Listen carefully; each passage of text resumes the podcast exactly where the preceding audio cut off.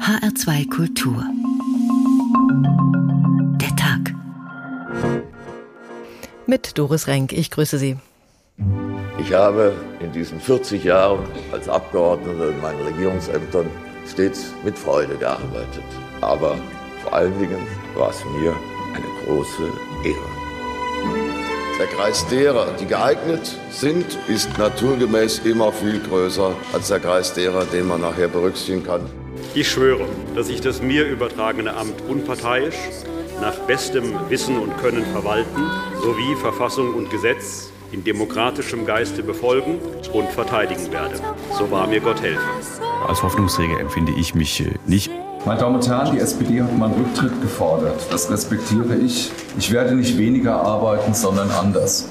Und dass diese 750.000 Bürgerinnen und Bürger ein Anrecht darauf haben, einen Oberbürgermeister zu haben in dieser Stadt, der sich um ihre Belange kümmert und nicht um seine. Ich verabschiede mich heute und danke nochmals Ihnen allen. Ich wünsche Ihnen und Ihren Familien Glück und Segen, wünsche unserem Land eine erfolgreiche und friedliche Entwicklung.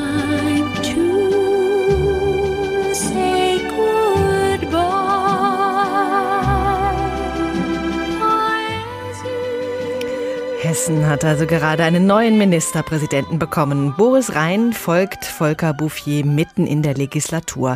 Das ist ein beliebtes Mittel, um den Nachfolger vor den nächsten Wahlen schon mal zu etablieren. So lief es auch schon von Roland Koch zu Volker Bouffier. Erfolgreiche Übergänge zum Nachfolger, das kann die hessische CDU offenbar. Andere tun sich viel schwerer. Ein misslungener Generationswechsel kann ganze Parteien weit zurückwerfen, nicht nur in den Bundesländern.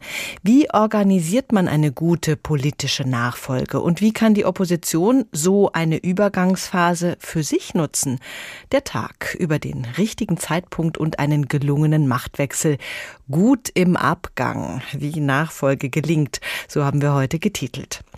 Gestern ist Volker Bouffier in Wiesbaden schon verabschiedet worden. Da ist da einige politische Prominenz angereist, zum Beispiel auch Malu Dreyer, Christian Wulff oder Roland Koch. Heute nun ging es im Landtag um die Übergabe des Staffelstabes an den designierten Nachfolger. Der musste ja erstmal gewählt werden. Wie das ablief, das fasst uns Ariane Focke zusammen. Der Hessische Landtag hat den Ruf weg als eines der härtesten Parlamente der Republik. Heute war er aber eher ein Ort der Emotionen und der Familie. Um 13.05 Uhr erklärt Volker Bouffier seinen Rücktritt. In der anschließenden Erklärung dazu sagt er, er habe immer versucht, zwischen Mensch und der Sache zu unterscheiden. Auch wenn man sich in der parlamentarischen Arbeit auch mal hart auseinandergesetzt habe. Der persönliche Respekt dürfe nicht verloren gehen. Ich habe mein Amt immer so verstanden, dass ich ein Ministerpräsident für alle Bürgerinnen und Bürger sein wollte. Erst kommen die Menschen, dann kommt das Land und dann kommt die Partei. Bouffier dankte auch noch einmal ganz ausdrücklich seiner Familie, die ihn begleitet hat und auf der Gästetribüne oberhalb des Plenums gesessen hat. Sie haben eine besondere Last getragen über viele, viele Jahre. Sie haben mich stets getragen und sicherlich zuweilen auch ertragen, aber ohne eure Unterstützung und Begleitung und Hilfe, auch Verständnis, hätte ich meine Arbeit nie erfüllen können. Nach diesen Worten schickt Ursula Bouffier ihrem Mann eine Kusshand ins Plenum. Bouffier selbst ist sichtlich angefasst, als er seine Rede beendet. Ich habe in diesen 40 Jahren als Abgeordneter in meinen Regierungsämtern stets mit Freude gearbeitet. Aber vor allen Dingen war es mir eine große Ehre. Ich danke Ihnen. Unter großem Applaus steht der gesamte Landtag auf, fraktionsübergreifend, auch aus den Reihen der AfD und der Linkspartei. Nur vereinzelt bleiben Abgeordnete sitzen. In diesem Moment schaut seine Frau auf die Uhr. Es ist 13.13 Uhr .13 und es ist der Moment, als Volker Bouffier nun nicht mehr hessischer Ministerpräsident ist. Für einen kurzen Moment schwebt so ein und nun im Plenum. Bouffier bekommt einen Präsentkorb überreicht und weiß nicht so recht, wohin damit und sagt dann trocken, früher gab es einen, der einem geholfen hat. Kurze Lache, dann geht es weiter mit dem nächsten Punkt, der Wahl des neuen Ministerpräsidenten. Boris Rhein, 20 Jahre jünger als Bouffier, stellt sich zur Wahl und will sein Nachfolger werden. Eine Stimme Mehrheit hat die schwarz-grüne Koalition, 69 Stimmen braucht Rhein. Am Ende werden es sogar fünf Stimmen mehr als nötig. Auf den Vorschlag Boris Rhein entfielen Ja-Stimmen 74. Minutenlanger Applaus, die Menschen auf der Gästetribüne stehen, genauso wie die schwarz-grüne Fraktion. Die Erleichterung nach dem sehr eindeutigen Ergebnis ist Boris Rhein anzusehen. Und er spricht von einem überwältigenden Ergebnis. Ich möchte Ministerpräsident aller Hessinnen und Hessen sein. Meine Vision ist klar. Hessen soll den Menschen Arbeit geben. Hessen soll den Menschen Heimat geben und Hessen soll den Menschen auch Sicherheit geben. Bei vielen Menschen sei Verunsicherung spürbar. Außerdem rief Rhein dazu auf, sich für die liberale Demokratie einzusetzen. Der Opposition im Hessischen Landtag hat er die Hand gereicht und gesagt, wer ein Land führen will, der müsse zuhören und Respekt haben vor anderen Meinungen. Boris Rhein ist also gewählt worden im Hessischen Landtag, gleich im ersten Wahlgang. Das dürfte ihn und auch die gesamte CDU sehr gefreut haben, insbesondere auch die zusätzlichen fünf Stimmen aus den Reihen der Opposition. Rhein kennt es auch anders. Bei der OB-Wahl in Frankfurt unterlag er 2012 dem Kandidaten der SPD, Peter Feldmann, in der Stichwahl. Jetzt ist Boris Rhein also erstmal hessischer Ministerpräsident und hat ein gutes Jahr Zeit, sich in diesem Amt zu bewähren. Bis bis zu den nächsten Landtagswahlen im Herbst 2023. Was Boris Rhein für ein Mensch ist, wo er politisch steht, Ariane Focke stellt den nochmal ausführlich vor. Boris Rhein, welche Titel man ihm doch in den letzten Jahren so verpasst hat. Er wurde als Kronprinz und Hoffnungsträger bezeichnet, wobei er das selbst gar nicht hören will. Als Hoffnungsträger empfinde ich mich äh, nicht. Zunächst macht er als Kommunalpolitiker von sich reden, dann als Staatssekretär im Inneren und übernimmt schließlich 2010 das Innenministerium von Bouffier. Hier präsentiert sich Rhein als konservativer Hardliner. Ein harter Hund äh, bin ich nicht. Ich bin jemand, der in gesellschaftlichen Fragen sehr tolerant und offen ist. In Fragen der inneren Sicherheit äh, bin ich ein sehr konsequenter Verfechter eines sehr starken Staates. Rhein sieht sich selbst lieber ganz bodenständig. 2012 will er der Landespolitik den Rücken kehren und lieber Oberbürgermeister von Frankfurt werden. Ich bin Frankfurter Bub und ein Frankfurter Bub ähm, findet, dass es nichts Größeres gibt, als eine solche Möglichkeit dann auch äh, möglicherweise umzusetzen, zu realisieren realisieren. Am Ende reicht es für ihn nicht. Er verliert krachend gegen den Außenseiter Peter Feldmann von der SPD. Rhein bleibt zwar hessischer Innenminister, gilt nach dieser Niederlage aber als politisch angeschlagen. Lange Zeit ist nicht klar, ob Rhein überhaupt noch einmal einer Landesregierung angehören wird. Im neuen Kabinett von 2014 bleibt er zwar Minister, muss allerdings vom Innen ins Wissenschaftsministerium wechseln. Eine Entscheidung von Ministerpräsident Bouffier, die von vielen als Degradierung empfunden wird. Der Kreis derer, die geeignet sind und die sich auch sehr gut vorstellen können, eine Aufgabe zu übernehmen, ist naturgemäß immer viel größer als der Kreis derer, den man nachher berücksichtigen kann. Nicht jeder war glücklich. Und zu denen zählt auch Boris Rhein. Natürlich habe ich die erste Minute, als der Ministerpräsident mir eröffnete, wo es lang geht, ja nicht nur einmal geschluckt, sondern mehrfach geschluckt. Rein wäre aber nicht rein, wenn er das nicht einfach weglächeln und sich mit der Situation anfreunden würde. Statt mit Islamisten und Hells Angels beschäftigt er sich nun mit Hochschule und Kunst. Zumindest bis zur nächsten Landtagswahl. Danach geht dieses Ministerium an die Grünen. Und wieder muss sich Rhein in eine neue Rolle einfinden, diesmal die als Landtagspräsident. Hier zeigt er sich humorvoll, aber auch wortstark und mit viel Einfühlungsvermögen, wie nach den Anschlägen von Hanau. Die Morde von Hanau haben uns wachgerüttelt. Sie haben uns die Augen geöffnet. Und deswegen sind die Morde von Hanau eine Zäsur. Und wir erkennen, dass wir 76 Jahre nach der Shoah ein offensichtliches und bedrohliches Problem mit Rechtsextremismus und mit Rassismus haben. Hier hier, ausgerechnet in Deutschland. Boris Rhein trifft meistens den richtigen Ton und mit dem Amt des Landtagspräsidenten scheint er seine Bestimmung gefunden zu haben. Bis Volker Bouffier im Februar seinen Rückzug ankündigt und Rhein einstimmig von der CDU zu seinem Nachfolger gewählt wird. Und so ist er nun am Ende doch wieder Hoffnungsträger seiner Partei. Volker Bouffier ist seit heute Mittag nicht mehr hessischer Ministerpräsident. Boris Rhein hat heute übernommen. Es ist der CDU also wieder gelungen, sich in eine günstige Ausgangsposition zu bringen für die nächsten Wahlen. Wieder, wie schon beim Wechsel von Roland Koch zu Volker Bouffier, ist das mitten in der Legislatur geschehen und der Neue kann sich wieder im Amt profilieren. Das wollen wir vertiefen mit unserem landespolitischen Korrespondenten Andreas Meyer-Feist. Andreas, wie viel Kalkül steckt dahinter oder hat sich das das einfach jetzt so günstig ergeben, dass Bouffier aufhören möchte mit 70 Jahren? Er ist 70 Jahre, er ist gesundheitlich etwas angeschlagen und suchte eben eine Möglichkeit, gut abzutreten und äh, das Ganze in geordneten Bahnen zu machen. Man darf nicht vergessen, dass diese Landesregierung bemerkenswert geräuschlos agiert hat in der Vergangenheit, dass sie zumeist positiv beurteilt wird und dass sie bei den letzten Landtagswahlen zwar Stimmenverluste von über 11 Prozent hinnehmen musste, aber trotzdem die Arbeit in einer schwarz-grünen Regierung unter Volker Bouffier fortsetzen konnte mit einer sehr knappen Mehrheit, nur eine Stimme.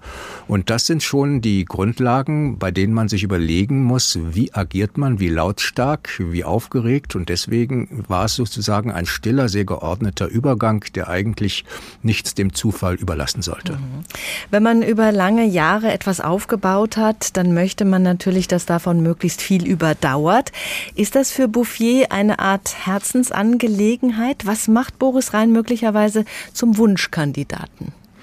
Also ich glaube, es passieren immer wieder Zufälle und jede Personalentscheidung, egal ob in der Politik und in der Wirtschaft, hängt von vielen Zufällen ab. Es gab ja auch andere, die man sich hätte vorstellen können, zum Beispiel den verstorbenen äh, Finanzminister Thomas Schäfer oder auch Alexander Lorz, den äh, Kultusminister, der einzige, der ja seinen Hut wirklich in den Ring werfen wollte, oder auch Peter Beuth. Aber Boris äh, Rhein qualifiziert nun einmal seine überparteiliche Anerkennung und die Möglichkeit, von den Grünen auch respektiert zu werden. Das ist sehr wichtig in den kommenden Monaten, wo es ja hin zu einer Landtagswahl geht im Herbst 2023 und wo vielleicht auch der Wind in der Koalition etwas rauer blasen wird. Mhm. Bouffier, das hat er auch in seiner Abschiedsrede gestern nochmal gesagt, hat sich immer als Brückenbauer verstanden. Wie ist das bei Boris Rhein? Ich glaube, eines eint beide, dass, dass sie eben äh, weniger als Bundespolitiker auftreten, aufgetreten sind und auftreten wollen und da auch keine Schlagzeilen machen wollen, sondern als prominente Landespolitiker, zum Beispiel als Kämpfer für die Eigenstaatlichkeit der Länder im Föderalismus. Das wird Boris Rhein genauso machen. Es macht eigentlich überhaupt nichts her und es bringt auch nichts und das hat die CDU, glaube ich, ganz gut verstanden, wenn sie den Eindruck erwecken würde, dass der Ministerpräsident eigentlich im Land nur auf dem Absprung ist, dass er woanders hin will, dass er das Land nur braucht, um seine Position zu heben. Das kommt in Hessen überhaupt nicht gut an und das hat Boris äh, Rhein sich wohl auch abgeguckt, indem er immer sagt, ich bin ein Frankfurter Bub, wir haben es gehört, und er sich in der Landespolitik verankern will und auch keine bundespolitischen Ambitionen äußern will. Und ich glaube, das ist das, was sozusagen Boris Rhein ähnlich macht mit Volker Bouffier oder die auch verbindet. Ist das vielleicht auch ein Grund, dass er fünf Stimmen aus den Oppositionsreihen noch bekommen hat? Das kann sein. Es gibt ja nun auch die Überlegung, wie geht es eigentlich in der Zukunft weiter? Und die, äh, das, was er auf jeden Fall machen will, ist natürlich die Macht zu erhalten für die CDU. Wie kann er das machen? Reicht es in Zukunft auch noch für eine Koalition mit den Grünen? Werden die Grünen in Zukunft überhaupt noch als Juniorpartner sich sehen oder wollen sie es vielleicht mal selbst Ministerpräsident werden? Das steckt dahinter und darum wird er sich überlegen, welche Optionen gibt's noch. Nicht umsonst äh, kam der Fraktionschef der FDP, René Rock, an mit einem riesigen Blumenstrauß und man weiß, dass sich beide sehr gut verstehen. Also ich kann mir vorstellen, dass auch andere Koalitionsoptionen er sich offen halten will für die Zukunft und dass das ganz wichtig ist, eben für, die, für, seine, für sein Fortkommen und auch sein Verbleib im Amt. Dann gucken wir auf diese Koalition, die bisher sehr erfolgreich war. Das war die schwarz-grüne Zusammenarbeit. Die läuft seit Jahren sehr geschmeidig in Wiesbaden. Wie viel Anteil hat daran die Person Volker Bouffier gehabt? Ich glaube, er hat sich etwas äh, abgeguckt von anderen, dass man eben in dieser sehr volatilen Parteilandschaft nicht mehr auftreten kann als Parteirepräsentant. Ja, also das geht nicht mehr. Und das ist auch etwas anderes als das, was zum Beispiel Roland Koch wollte. Er hatte ja 2003 mal die absolute Mehrheit erreicht für seine Partei und wollte die CDU dann zur Hessenpartei machen. Und da haben sich einige gefragt, soll die hessische CDU jetzt sowas wie die CSU werden? Also sozusagen ein, ein Folklor äh, politischer, halb folkloristischer, halb gesellschaftlicher Verband. Und da hat äh, Volker Bouffier, glaube ich, daraus gelernt und gesagt, die Leute wählen mal so, mal so. Wir müssen offen sein, wir müssen wandlungsfähig sein, wir müssen uns andere Dinge auch mal anhören, wir müssen uns auch andere Meinungen zu eigen machen. Und das ist, glaube ich, etwas, äh, eine Politik, die auch die einzig mögliche ist, für andere Parteien übrigens auch und für Boris Rhein natürlich auch, ich würde sagen, alternativlos ist. Hm. Bei den nächsten Wahlen werden Boris Rhein und Tarek Al-Wazir wahrscheinlich Konkurrenten sein um das Amt des Ministerpräsidenten. Was heißt das für die Koalition?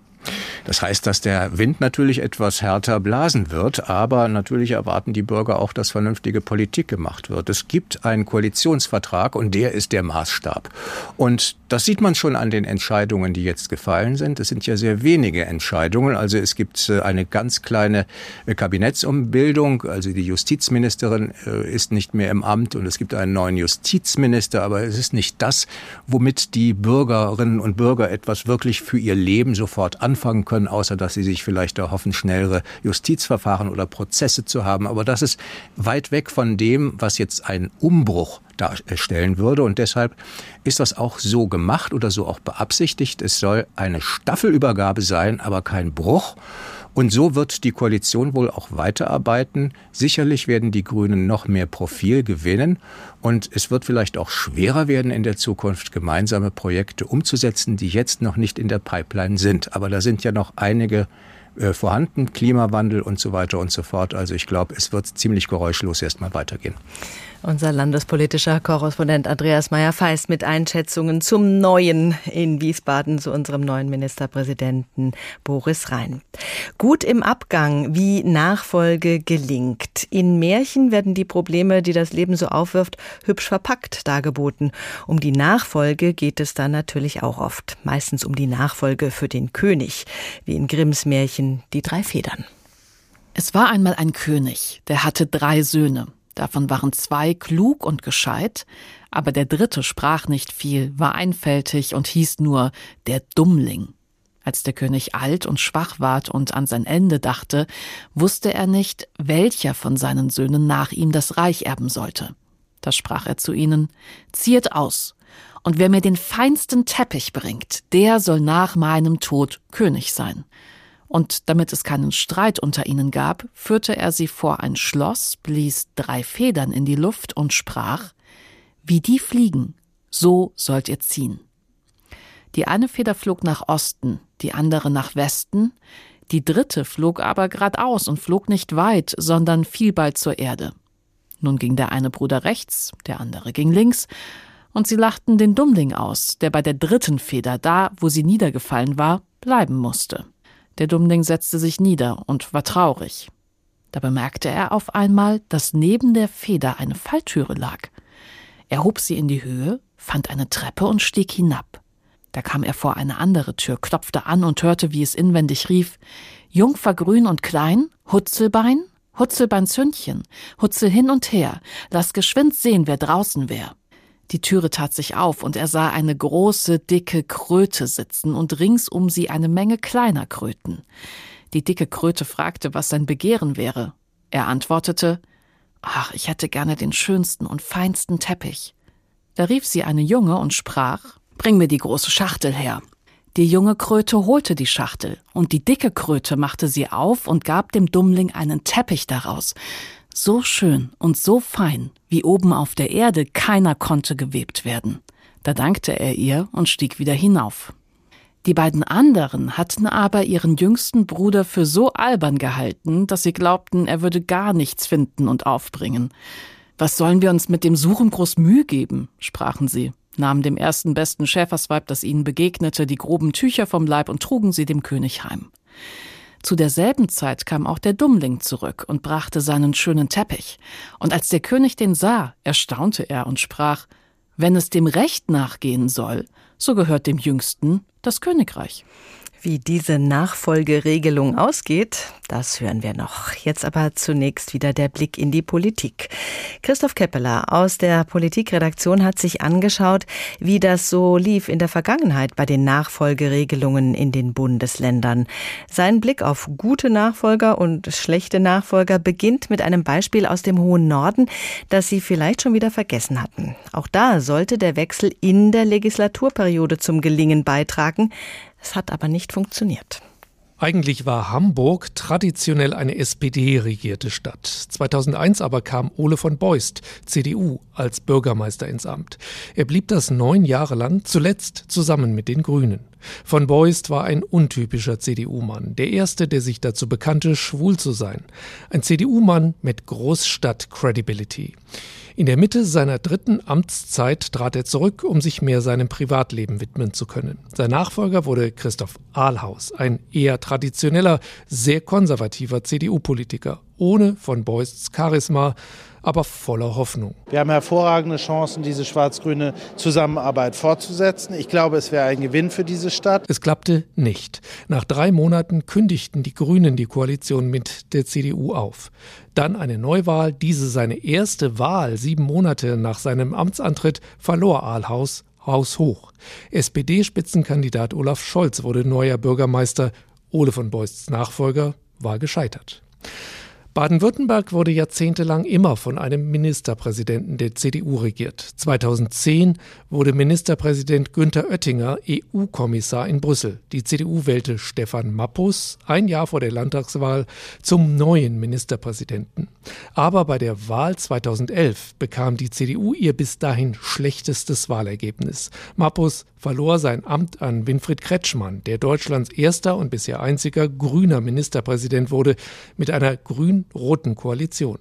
Schuld war vor allem der Atomsupergau in Fukushima, sagte Mappus. Es ist eine Niederlage für die CDU in Baden-Württemberg, gar keine Frage. Wir hatten in den letzten 14 Tagen das Problem, dass nach verschiedenen schweren Themen im letzten Jahr natürlich jetzt auch noch die schrecklichen Bilder aus Japan, das schreckliche Unglück kam und es im Prinzip kein anderes Thema mehr gab, die es offensichtlich zu einer Mobilisierung gegen uns beigetragen hat. Aber Mappus hatte sich im eigentlich auch traditionell sehr liberalen Baden-Württemberg unbeliebt gemacht, als er sich zum Beispiel gegen ein Adoptionsrecht für gleichgeschlechtliche Partnerschaften ausgesprochen hatte. Und er wurde auch mitverantwortlich gemacht für die übermäßige Gewalt gegen Demonstranten gegen das Bahnprojekt Stuttgart 21. Durch einen relativ unpopulären Kandidaten konnte sogar in der CDU-Hochburg Baden-Württemberg die Macht verloren gehen. Sieben Jahre lang war Christian Wulff Ministerpräsident von Niedersachsen. 2010 wurde der CDU-Politiker zum Bundespräsidenten gewählt. Sein Nachfolger wurde sein Parteifreund David McAllister. Aber als er sich nach drei Jahren zum ersten Mal einer Landtagswahl stellen musste, verlor die CDU. Ich bitte Sie um Verständnis, dass äh, wir jetzt einfach mal ein paar Tage Zeit brauchen, um in Ruhe die Lage zu analysieren. Stefan Weil von der SPD wurde sein Nachfolger mit einer rot-grünen Koalition. Der aktuellste Reinfall für die Union war Tobias Hans. Er war Annegret Kramp-Karrenbauer im Amt des saarländischen Ministerpräsidenten gefolgt. Smart, sympathisch, jungenhaft. Er glaubte wohl, dass es eine gute Idee war, auf YouTube an den Volkszorn zu appellieren, als er eines Tages im Wahlkampf an einer Tankstelle vorbeikam und den hohen Spritpreis von 2,11 Euro sah. Der Staat bereichert sich an diesen gestiegenen Energiekosten und deswegen muss eine Spritpreisbremse her. Das klappte nicht. Tobias Hans verlor die Landtagswahl mit Pauken und Trompeten. Seine Gegenkandidatin Anke Rehlinger holte sogar die absolute Mehrheit der Sitze für ihre SPD im Landtag und kann jetzt mit ihrer Partei alleine regieren. Das leidige Thema Nachfolge. Es dürfte allen bewusst sein, dass auch bei bester Vorbereitung nicht sicher ist, dass die Wähler auch gut finden, was sich die Partei so ausgedacht hat. Die Nachfolge gut zu regeln, das ist eine Kunst. In Familienbetrieben klappt das oft auch nicht so gut, weil die alten Eltern schlecht loslassen können und den jungen Nachfolgern dann gerne reinreden. In der Politik ist zumindest dieses Problem kein Thema. Der bisherige Amtsinhaber hat ja dann nichts mehr zu sagen. Dr. Martin Florak ist Politologe an der Uni Duisburg-Essen. Guten Tag. Hallo, Frau Renk. Herr Dr. Florak, das ist ein Vorteil, oder? Dass der Vorgänger in der Politik dann nichts mehr zu melden hat, wenn der Neue im Amt ist? Naja, es kommt darauf an. Es kann schon sein, dass man auch die Hypothek der Amtsvorgänger mit sich herumschleppt. Also um im Bild zu bleiben, könnte man sagen, ist die Frage, ob die Vorgänger jeweils äh, den Laden runtergewirtschaftet haben oder ein bestelltes Feld hinterlassen. Und manche verschwinden ja tatsächlich gar nicht so ohne weiteres, sondern sitzen möglicherweise sogar noch mit Mandaten in, in Landtagen oder auch im Bundestag und äh, sind insofern noch sehr präsent. Oder aber sie sind in dem Sinne präsent, dass man sich immer an ihnen abarbeiten muss und auch immer als Vergleichsfolie erhalten muss. Also es kann sein, dass man da ein schweres Erbe antritt, unter Umständen auch in der Politik. Ja, unbedingt. Und äh, gleichzeitig äh, gibt es noch eine Reihe weiterer Stakeholder, würde man jetzt vielleicht in der Unternehmensanalogie auffächern. Denn es ist ja nicht nur äh, sozusagen der eigene Laden, also die eigene Partei, sondern es sind üblicherweise ja auch Koalitionspartner mit an Bord und vor allen Dingen ganz entscheidend ja auch die Wählerinnen und Wähler, die ein wichtiges Wörtchen mitzureden haben. Äh, denn ob das Feld gut bestellt ist oder nicht, entscheiden am Ende ja nicht objektivierbare Zahlen, sondern am Ende wir als Wählerinnen und Wähler an der Urne. Mhm. Und es wird ja davon ausgegangen, dass wir Wähler das eigentlich gut finden, wenn wir den neuen, den die Partei sich da ausdenkt, schon mal erleben können in diesem Amt, bevor dann die nächste Wahl kommt. Deshalb eben dieser doch recht beliebte Schachzug während der Legislaturperiode zu wechseln. Gutiert der Wähler das denn? Also wie lange muss da jemand schon im Amt gewesen sein, damit die Wähler das eigentlich auch registrieren als positiv? Hm. Ja, ich glaube, das ist die Frage, was das Motiv dahinter ist. Denn es ist ja jetzt weniger eine gute Serviceleistung für uns, damit wir uns schon mal ein Bild machen können, sondern es steckt ja ein politisches Kalkül dahinter. Das besteht üblicherweise darin, dass die jeweiligen Amtsvorgänger sagen, sie werden nicht bei der nächsten Wahl wieder antreten und sie wollen zumindest den Amtsnachfolgern ermöglichen, so etwas wie einen Amtsbonus aufzubauen. Denn dieser Amtsbonus, der speist sich ja jetzt nicht alleine daraus, dass jemand im Laufe der Zeit bekannter wird oder Aufmerksamkeit generiert, sondern insbesondere Ministerpräsidenten glänzen dadurch, dass sie einfach durch Regierungsalltag und durch Präsenz vor Ort und durch den unmittelbaren Kontakt zu vielen Menschen im Land dann diesen Amtsbonus aufbauen. Der ist ein bisschen schwer zu greifen, äh, aber das ist eigentlich das Kalkül, Amtsbonus dann mit in die nächste Wahl zu nehmen, denn man sieht bei Landtagswahlen, dass diejenigen, die aus einem Amt heraus nochmal kandidieren, in den aller, allermeisten Fällen es schaffen, ihre Macht zu verteidigen. Also man kann sagen, die schlimmste Lage, in die man kommen kann, ist eigentlich Herausforderer eines strahlenden Ministerpräsidenten oder einer Ministerpräsidentin zu sein. Da kann man im Prinzip schon vorher sich sehr ausrechnen, dass die Chancen doch sehr überschaubar bleiben dürften, dieses Amt zu erringen. Mhm. Hilft denn ein anderes, größeres Amt? Also äh, gucken wir schon mal so ein bisschen auf Hessen. Ist es möglicherweise mhm. ein Vorteil, wenn man schon mal in der Bundespolitik Verantwortung übernommen hat? Ja, das ist auf der anderen Seite nicht der ganz übliche Weg. Wir kennen eigentlich den umgekehrten Weg, so als Rekrutierungsweg für den Bund. Also man hat sich im Land warm gelaufen und wechselt dann in die Bundespolitik, möglicherweise auch als ehemalige Ministerpräsidenten. Sie haben, wir haben eine Beisp einige Beispiele eben schon gehört, also jüngst Annegret Kamm-Karrenbauer, die das Amt im Saarland aufgegeben hat.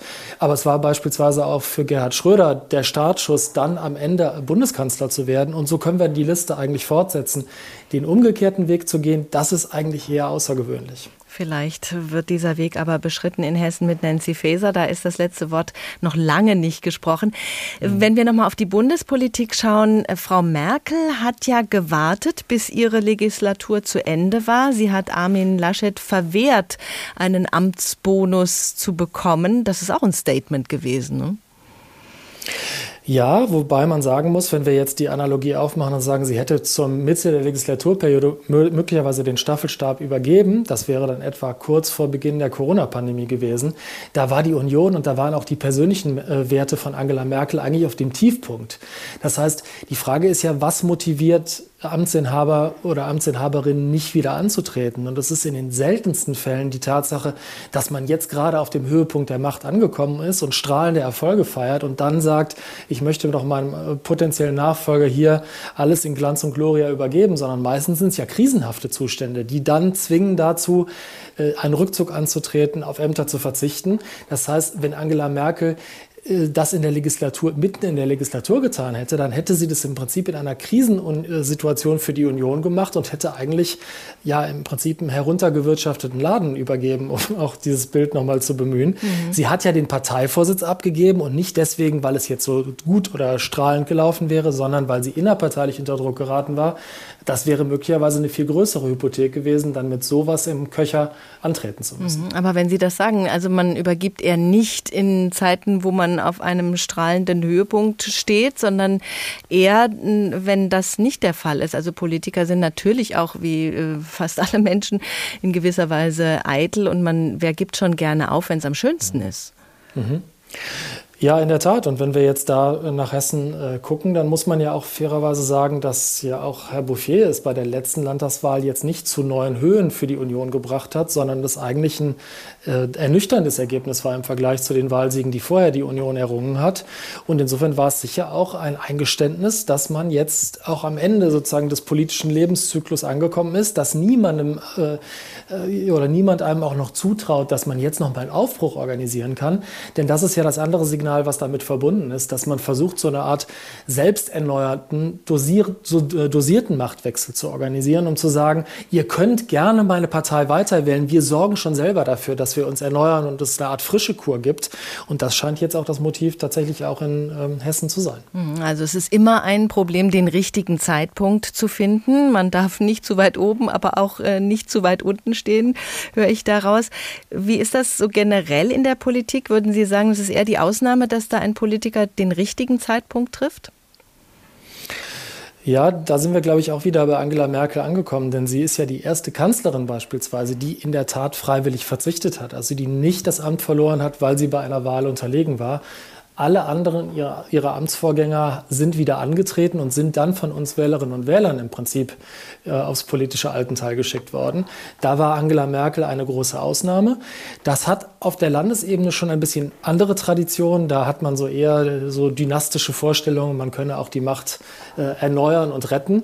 Das gilt insbesondere in solchen Ländern, in denen wir auch lange Vorreiterpositionen von bestimmten Parteien haben. Also man hätte gesagt, die klassischen äh, Selbsterneuerungen Abenteurer sind eigentlich die äh, Ministerpräsidenten der CSU beispielsweise gewesen, wo wir gar keinen Parteiwechsel im Amt haben und es deswegen schon fast ja, demokratiepolitische Hygienefaktoren gibt, dass man innerhalb des eigenen, äh, der eigenen Partei dann die Pferde wechselt.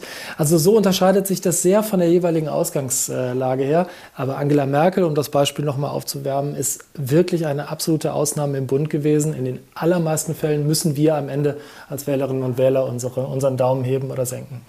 Dr. Martin Florak, Politologe an der Uni Duisburg-Essen. Vielen Dank. Märchenhaft geht es weiter.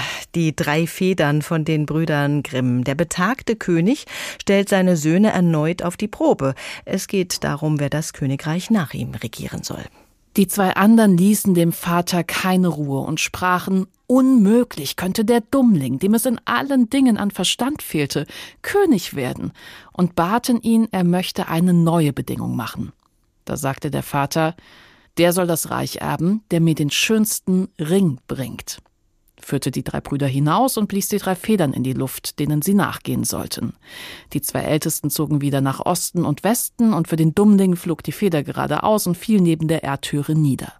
Da stieg er wieder hinab zu der dicken Kröte und sagte ihr, dass er den schönsten Ring brauchte. Sie ließ sich gleich ihre große Schachtel holen und gab ihm daraus einen Ring, der glänzte von Edelsteinen und war so schön, dass ihn kein Goldschmied auf der Erde hätte machen können. Die zwei Ältesten lachten über den Dummling, der einen goldenen Ring suchen wollte, gaben sich gar keine Mühe, sondern schlugen einem alten Wagenring die Nägel aus und brachten ihn dem König. Als aber der Dummling seinen goldenen Ring vorzeigte, so sprach der Vater abermals, ihm gehört das Reich. Aber die Entscheidung ist noch immer nicht getroffen. Fortsetzung folgt. Es sind in diesem neuen Bundestag seit der Wahl im letzten Herbst so viele junge Abgeordnete wie nie zuvor. Sechs Prozent der Abgeordneten sind unter 30. Immerhin. Mit dem Einzug junger Abgeordneter, manche sind gerade mal 23 Jahre alt, verbinden jüngere Wähler große Hoffnungen. Isabel Reifenrath, eine unserer jüngeren Korrespondenten in Berlin, hat ihre Erwartungen kurz nach der Wahl formuliert. Die Bundeskanzlerin soll gesagt haben, es sei Zeit für sie zu gehen. Denn die jungen Abgeordneten ihrer eigenen Partei sehen sie an, als sei sie ein Dinosaurier, wenn sie zum Beispiel von ihrer Zeit mit Helmut Kohl erzählt. Erfahrung ist wertvoll. Wonach ich mich mit Mitte 30 aber sehne, Erneuerung und Aufbruch. Wenn die Mehrheit im Bundestag 20 Jahre älter ist als ich, fühle ich mich nicht wirklich vertreten. Jetzt ist das Parlament endlich jünger. Ein Drittel der Abgeordneten ist unter 40. Für mich ist das ein Versprechen. Ich hoffe auf mehr Klimaschutz, dass Deutschland endlich digitalisiert wird, mehr Bildungsgerechtigkeit, dass junge Frauen stärker in den Fokus rücken, mehr für Alleinerziehende getan wird. Das sind die Themen, die meine Generation beschäftigen und vor allem auch die Wähler, die unter 30, unter 20 sind. Sie haben über ihre Stimme kaum Einfluss auf die Bundestagswahl nehmen können. Die Wahl haben die über 50-Jährigen entschieden. Ziemlich frustrierend, wenn man jung ist. Die jungen Bundestagsabgeordneten wollen etwas verändern. Sie wollen sich den Themen ihrer Generation annehmen. Vielleicht werden sie auch parteiübergreifend für mehr Transparenz sorgen, bei bestimmten Themen einfach mehr einfordern, auch gegen die Widerstände in ihren eigenen Parteien. Das ist meine Hoffnung. Wichtig sind sie aber auch, damit junge Menschen der Politik nicht den Rücken kehren, damit sie wählen, aber vielleicht auch den Mut fassen, selbst in die Politik zu gehen. Zwei Bundestagsabgeordnete der Grünen haben es geschafft, mit 23 in den Bundestag zu kommen. Das zeigt, dass man kein Silberrücken sein muss, um die Politik in Deutschland mitzugestalten. Wolfgang Schäuble, der nun Alterspräsident ist, hat in seiner letzten Rede als Bundestagspräsident gesagt, jeder Abgeordnete und auch jeder Abgeordnete vertrete das ganze Volk. Nicht jede Gruppe müsse im Bundestag vertreten sein. Dass jedes Alter, jede Religion, jedes Geschlecht, jeder Beruf vertreten ist, das werden wir vermutlich nie schaffen. Das stimmt schon. Und ja, ich freue mich auch, wenn ältere Abgeordnete Politik für Junge machen. Nur ein gewisses Gleichgewicht braucht es schon. Denn ein 79-jähriger Schäuble nimmt die Welt einfach ganz anders wahr als seine neuen 23-jährigen Kollegen. Unsere Gesellschaft altert. Und darüber können wir uns freuen. Es ist aber auch eine gesellschaftliche Herausforderung und Politik darf darüber nicht die Interessen der Jungen vernachlässigen. Gut im Abgang, wie Nachfolge gelingt, das Thema heute hier im Tag. Nachfolge, das bedeutet meist auch die Übergabe an die nächste Generation. Und darüber sprechen wir mit Anna Sauerbrei. Sie ist Koordinatorin Außenpolitik bei der Zeit und außerdem Autorin des Buches Machtwechsel, wie eine neue Politikergeneration das Land verändert. Guten Tag, Frau Sauerbrei. Hallo, guten Tag. Das Alter ist das eine, aber sicher nur ein Kriterium. Es gibt ja Menschen, die sind von ihren Einstellungen und ihrem Verhalten her nicht wirklich jung und es gibt Alte, die Junge begeistern können, die frisch sind im Denken. Also welche Rolle spielt tatsächlich das Alter? Ja, das äh, ist schon auch umstritten in der Generationenforschung, wie wichtig es eigentlich ist, wie alt jemand ist. Die Grenzen zwischen den Generationen, man sagt immer so, 15 Jahrgänge gehören zu einer Generation, sind ja auch relativ ähm, willkürlich gezogen. Und trotzdem kann man, glaube ich, davon ausgehen, dass Leute, die im selben ähm, biografischen Alter dieselben historischen Ereignisse erleben, dadurch eine gewisse Verbundenheit entwickeln können, eine Art Gemeinschaftsgefühl oder auch Zeitgenossenschaft. Und das macht das Konzept dann für die Politik auch wieder wieder interessant. Mhm. Also wenn Sie sagen 15 Jahrgänge, dann haben wir jetzt tatsächlich in Hessen einen Generationswechsel. Bouffier ist 70, Boris Rhein 50. Genau, die würden dann wahrscheinlich nicht zur selben Generation gehören, wobei man dann seltsamerweise in Deutschland auch einfach nach dem Krieg anfängt zu zählen. Auch dadurch kommt so ein bisschen so eine willkürliche ähm, Komponente rein. Aber ja, die sind äh, unterschiedliche Generationen. Wir haben gerade von den Erwartungen an die Jüngeren gehört. Erneuerung, Aufbruch, Digitalisierung, Klimaschutz, das sind alles Themen, die bearbeitet werden müssen und wo man den Jüngeren vielleicht mehr Kompetenz zuschreibt. Was zeichnet die neue Politikergeneration denn aus? Ja, im Buch nenne ich sie die Generation Sneaker, weil ich beobachtet habe, dass viele Jüngere ähm, in der in der Generation der rund um die 40-Jährigen, also jetzt auch viele im Kabinett, ja wie Annalena Baerbock oder SPD-Chef Lars Klingbeil, solche Turnschuhe tragen. Und ich glaube, das steht für zwei Sachen. Ähm, einmal für ein legereres Auftreten, einen auch legereren Umgang, lockereren Umgang im politischen Betrieb miteinander, auch über Parteigrenzen hinweg. Und ist deswegen auch Ausdruck von einem gewissen Pragmatismus und auch einer Ideologiefreiheit, die die ältere Generation aus meiner Sicht so nicht hatte. Das sind ja alles Leute, die sind nach 1989, nach dem Mauerfall und der Wende groß geworden, also auch nach dem Ost-West-Konflikt und haben deswegen einen ganz anderen Blick auf Politik und auch auf die politische Konkurrenz, weniger existenziell und mit weniger Angst vor ähm, ja, einem anderen System, das vielleicht die Demokratie äh, zerstören oder zersetzen könnte. Und deswegen, ja, sind die da recht pragmatisch und unideologisch. Mhm, aber da kommen jetzt ganz neue Ängste ins Spiel. Also man erlebt ja doch, dass gerade von der jüngeren Generation viele sehr große Angst vor dem Klimawandel haben. Ja, das sind äh, die noch jüngeren, also die jetzt Regierenden sind ja so Mitte 40 und ich würde jetzt nicht sagen, dass sie sich nicht vor dem Klimawandel fürchten, aber diese besonders große Angst, die wir auch bei den Fridays for Future Bewegungen gesehen haben, das sind ja ähm, Leute, die noch ein bisschen jünger sind. Und ich habe das Gefühl, dass die jetzt Regierenden ähm, Generation, die Generation X, also Annalena Baerbock, Klaas Klingbeil und so weiter, so eine Art Vermittlerfunktion haben zwischen den Älteren, die äh, den Klimawandel als Problem wahrnehmen, aber sich vielleicht nicht so fürchten oder sich erst mit dem Gedanken anfreunden müssen, dass sich sehr radikal das Leben ändern muss und den Jüngeren, die sehr stark drängen, weil es natürlich vor allen Dingen auch um ihre Zukunft geht. Hm. Aber da ist es jetzt tatsächlich so, dass Sie äh, einer bestimmten Gruppe, einer bestimmten Altersgruppe schon Generationseigenschaften zuordnen, obwohl das umstritten ist in der Generationsforschung, wie Sie sagten. Ja, also ähm, ich würde schon sagen, dass die einiges gemeinsam haben. Und es hat auch viel damit zu tun, ob man sich selber als Generation so eine Identität zuspricht. Also es gab solche Gemeinschaftsgefühle bei den 68ern. Es gibt sie sicherlich auch sehr eindeutig bei der Generation Fridays for Future. Das wird dann häufig sind das so sehr progressive, sehr manchmal auch extreme Gruppen, äh, die aber das Bild der Generation sehr stark bestimmen und mit denen sich dann auch viele andere identifizieren. Bei den um die 40-Jährigen war es tatsächlich so, dass ich in den Gesprächen oft gehört habe, ja, welcher Generation gehöre ich überhaupt an? Hubertus Heil hat mal gesagt, na gut, ich weiß, ich bin Generation Disco, die Jüngeren sagen Club, ich sage Disco, aber so sich politisch zu definieren, das ist ihnen tatsächlich zunächst schwer gefallen.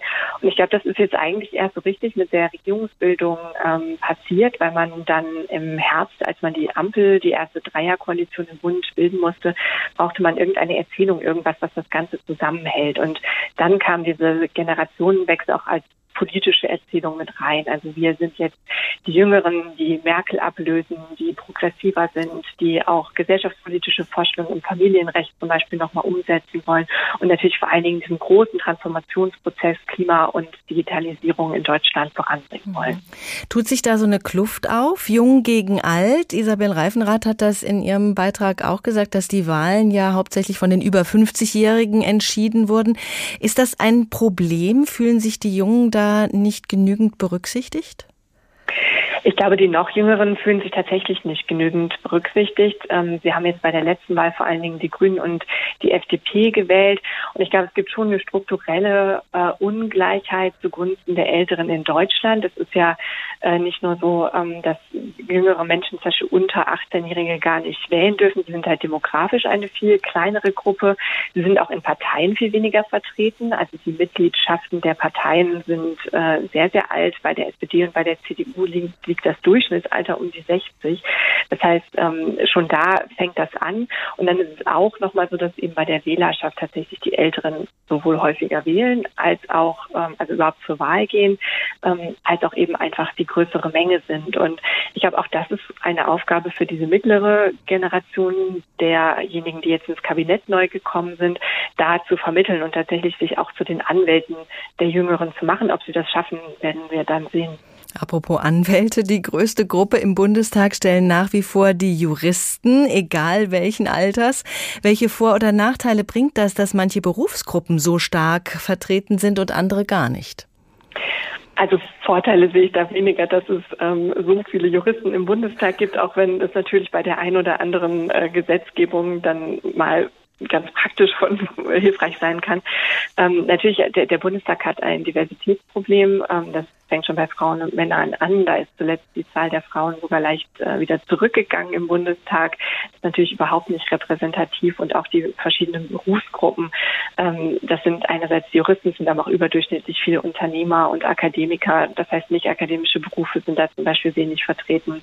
Ähm, ich persönlich halte nicht viel davon, das durch Quotierungen zu lösen. Ich glaube, auch da ähm, liegt die Verantwortung vor allen Dingen bei den Parteien, die die Listenaufstellung machen, dass sie darauf achten, dass da die Kandidaten die Direktkandidaten und die Listenkandidaten möglichst vielfältig sind. Und ich glaube, das ist auch bei den Parteien mittlerweile so angekommen. Es sind ja auch ein paar sehr junge und ähm, diversere äh, Abgeordnete diesmal eingezogen.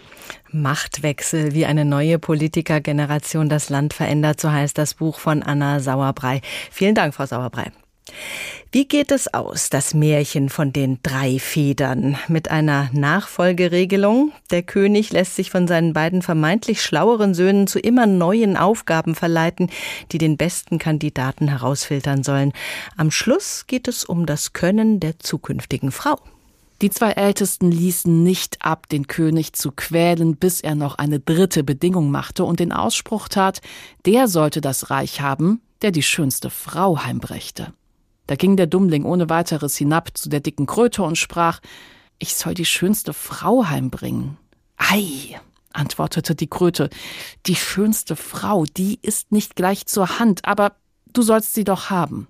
Sie gab ihm eine ausgeholte gelbe Rübe mit sechs Mäuschen bespannt. Da sprach der Dummling ganz traurig, was soll ich damit anfangen? Die Kröte antwortete, setz nur eine von meinen kleinen Kröten hinein.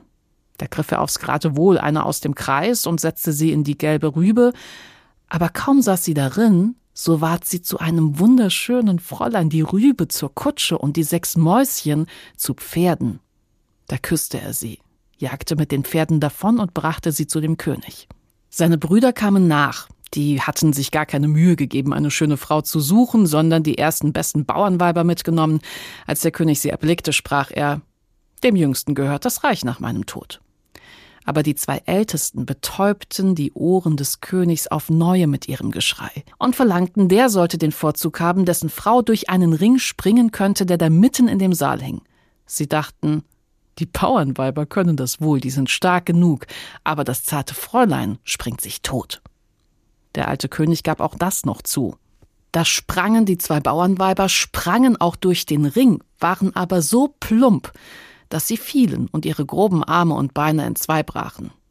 Darauf sprang das schöne Fräulein, das der Dummling mitgebracht hatte, und sprang so leicht hindurch wie ein Reh, und aller Widerspruch musste aufhören. Also erhielt er die Krone und hat lange in Weisheit geherrscht. Und was ist die Moral von der Geschichte? Man sollte niemanden unterschätzen und man sollte sich auch nicht darauf verlassen, dass man vielleicht schlauer ist als die Konkurrenz. Der Tag heute zum Thema Gut im Abgang, wie Nachfolge gelingt. Wir versuchen mal die Perspektive zu wechseln. Wir schauen nicht mehr darauf, wie Politiker ihre Nachfolge regeln können, sondern darauf, wie die Opposition so eine Zeit des Übergangs für sich nutzen kann, wie sie die ja eigentlich undemokratische Intronisierung eines Nachfolgers auch wirklich nur eine Interimslösung sein lassen kann. Das vertiefen wir mit Pitt von Bebenburg. Er ist Chefreporter bei der Frankfurter Rundschau und war vorher lange Landeskorrespondent in Wiesbaden. Guten Tag, Herr von Bebenburg.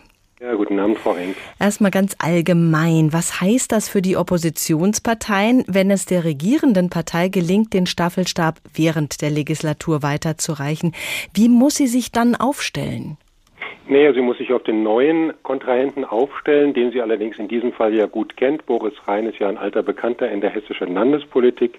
Es wäre sicher für die Opposition leichter gewesen, wenn eine, eine Situation entstanden wäre wie bei der Bundestagswahl, dass äh, mit der Wahl ein Ministerpräsident abtritt und der neue ganz ohne Amtsbonus in dieses Amt hineingeht, aber auch so mit den nur anderthalb Jahren, die Boris Rhein jetzt im Amt vor sich hat bis zur Landtagswahl, sind die Aussichten für die Opposition gar nicht so schlecht. Warum sind sie nicht so schlecht? Äh, anderthalb Jahre sind ja doch schon eine ganz ordentliche Zeit, um sich zu etablieren. Naja, es gibt einige Faktoren. Zum einen äh, ist, äh, hat man heute gemerkt, schon bei der äh, neuen Regierung, die Boris Rhein bildet, sie ist fast identisch mit der alten Regierung. Da merkt man schon, dass er gar nicht so viele neue Akzente setzen kann. Äh, unter anderem wegen der knappen Mehrheit im Landtag. Die mhm. Minister, Ministerinnen haben fast alle auch Landtagsmandate inne. Auf jede Stimme ist Boris Rhein angewiesen und deswegen konnte er quasi jetzt nur eine Ministerin austauschen, die bis dahin kein Landtagsmandat gehabt hat, nämlich die Justizministerin Kühne Hörmann. Insofern bleibt viel alter Wein in, neuen, in dem neuen Schlauch. Zum anderen ist es so, dass der Amtsbonus ähm, von Boris Rhein dann vielleicht anderthalb Jahre dauert, aber die beiden potenziellen Kontrahenten haben längere Amtsbonuszeiten. Nancy Faeser von der SPD quasi als Bundesministerin jetzt schon mit einem halben Jahr Vorsprung und Tarek Al-Wazir sowieso als alter Bekannter der hessischen Landespolitik, der schon seit 2014 als stellvertretender Regierungschef bisher von äh, Ministerpräsident Bouffier und jetzt von Rhein im Amt ist. Mhm. Bleiben wir kurz bei Tarek Al-Wazir von den Grünen. Äh, wie Sie sagen, das ist auch Amtsbonus. Er ist der Stellvertreter. Hat er mehr Möglichkeiten, nochmal neue Akzente zu setzen, tatsächlich als Boris Rhein jetzt? Ja, das ist ja immer so ein schwieriges Spiel, innerhalb einer Koalition Akzente zu setzen. Aber die Erfahrung zeigt, in dem Jahr oder in einem halben Jahr vor der Landtagswahl werden die sonst so harmonisch agierenden Koalitionspartner auch ein bisschen frecher gegeneinander und profilieren sich auch gegeneinander. Man kann aber auch sagen, dass ja äh, die Grünen im Grunde für sich in Anspruch nehmen können, dass etliche Themen, die sie angestoßen haben in dieser schwarz-grünen Koalition, denken Sie zum Beispiel an die vergünstigsten Bahntickets für äh, Seniorinnen, für Studenten, für Landesbedienstete, immer von den Grünen angestoßen worden sind äh, und die CDU versucht, das auch mit sich, mit für sich zu vereinnahmen.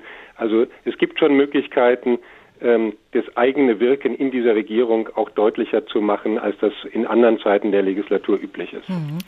Nancy Faeser, Sie haben sie angesprochen, könnte die von der SPD ins Rennen geschickt werden. Sie ist aber momentan eben in der Bundespolitik aktiv.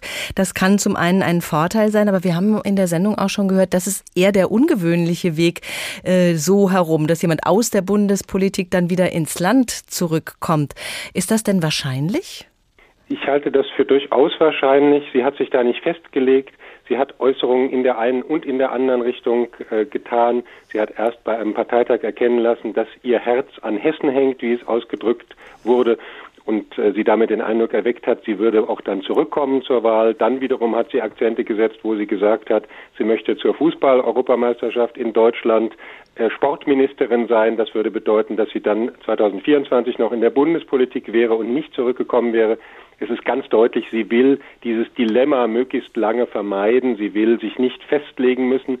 Und es ist natürlich auch für ihre Partei viel besser, wenn sie diese Entscheidung nicht vorzeitig treffen muss, sondern wenn sie relativ kurz vor der Wahl entscheiden können, ähm, stehen die Chancen so gut, dass wir mit Nancy Faeser da auch eine Ministerpräsidentin stellen können oder stehen sie eher schlechter? Das würde, glaube ich, für sie heißen, dass sie eher in Berlin bleibt. Mhm. Jemand, der am Amt klebt, kann seiner Partei sehr schaden. Wir erleben das gerade in Frankfurt mit Oberbürgermeister Peter Feldmann, der alle Vorwürfe gegen ihn bisher ausgesessen oder wenig überzeugend entschuldigt hat. Jetzt hat das Landgericht eine Anklage gegen ihn zugelassen in der AWO-Affäre.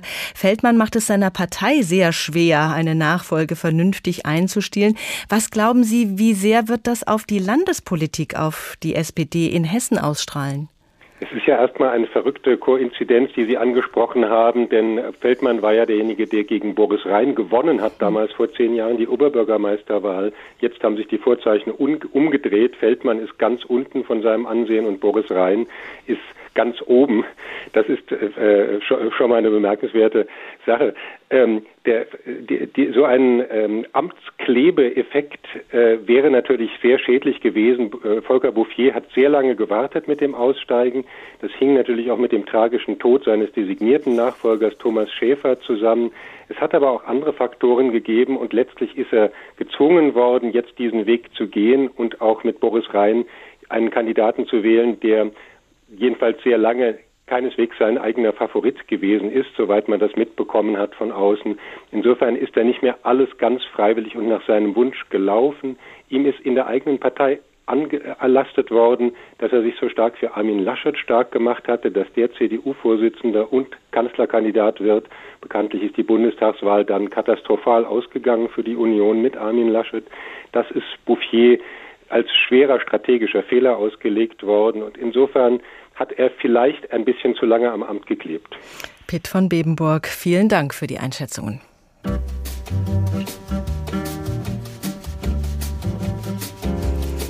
Der Tag heute zum Thema Gut im Abgang, wie Nachfolge gelingt. Wir haben ausschließlich auf die Nachfolge für hohe politische Ämter geschaut und das ist schon ein weites Feld. Ob die CDU mit der Nachfolgeregelung im Hessischen Landtag ein glückliches Händchen bewiesen hat, das entscheidet dann der Wähler in anderthalb Jahren. Mein Name ist Doris Renk. Schönen Abend noch. Und wenn Sie die Sendung nicht ganz hören konnten, das aber noch tun möchten, dann haben Sie mehrere Möglichkeiten. Sie finden den Podcast in der ARD Audiothek und die Wiederholung im Radio ab 21.05 Uhr in HR Info.